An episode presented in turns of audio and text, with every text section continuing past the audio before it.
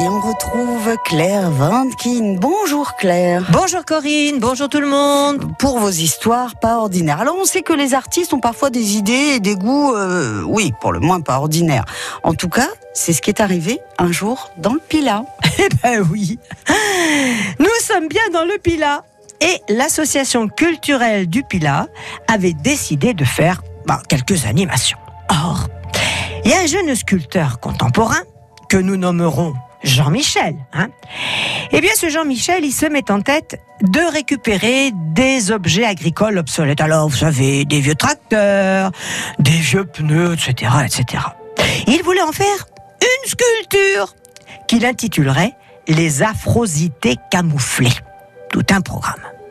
Il se met donc à pied d'œuvre et sur un terrain près du château de Bobigneux, le voilà, qui installe avec les accords du propriétaire et de l'association, sa future sculpture. Hmm. Nous sommes fin février 1992. Bon, franchement, jusqu'à là, tout va bien.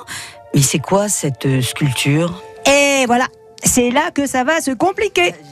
Eh ben, on, va, on peut dire que c'est un petit peu un excentrique, le garçon, hein Il présente trois pneus de tracteur usagés, les uns sur les autres, retenus par des filins dire que ce soit vraiment de l'art.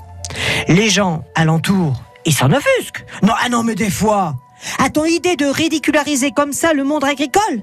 Donc un cahier de doléances a été ouvert et les signatures affluent en demandant tout simplement la destruction illico de cette œuvre, pour le moins, il faut quand même bien le reconnaître, pas très esthétique.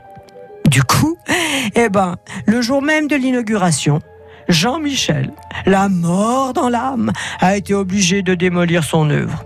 Mais que voulez-vous? Quand on vous dit que l'art est parfois mal compris Hein N'est-ce pas? Ben oui, c'est clair. Merci justement Claire. Toutes vos histoires pas ordinaires sont à retrouver en réécoute sur le site francebleu.fr.